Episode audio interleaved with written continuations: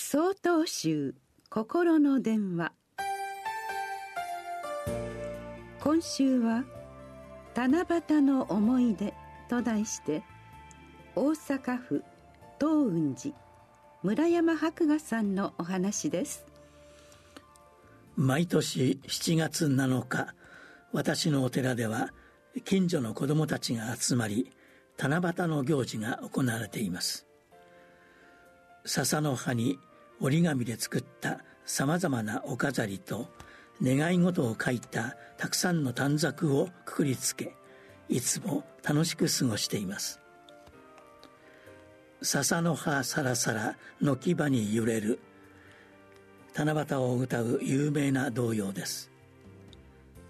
歌の題名は「七夕様」大人になった今でも歌詞を覚えています。2番の歌詞は「五色の短冊私が書いた。お星様キラキラ空から見てる」です。どうして願い事を書く短冊は五色なの？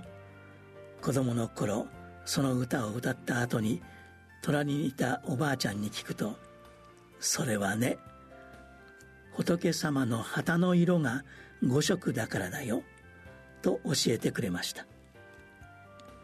そういえば七夕の後お寺では世辞棚を作り五色の世辞旗を吊り下げにぎにぎしくお盆の行事が行われます。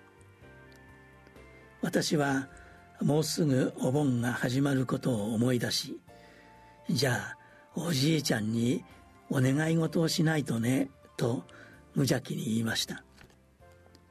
歌詞にある短冊を空から見てるお星様が亡くなったおじいちゃんのように思えたのです。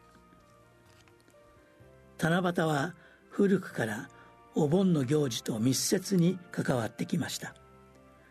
もともと明治の改暦まではお盆も七夕も7月でした。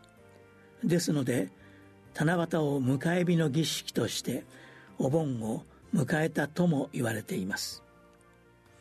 また改暦以降お盆が8月に移った地域で七夕祭りも8月に開催しているところがあります。そこには梅雨に当たらないことや夏休みに合わせてなどの理由もあるかもしれません。お盆の入りの大行事という深い意味もあるような気がいたします。そんなことを考えながら今年も七夕を過ごします。子供たちと心からの願い事を書いた短冊を笹の葉にくくります。美しい天の川を眺めながらかの岸にいる大切な方々のことを思います。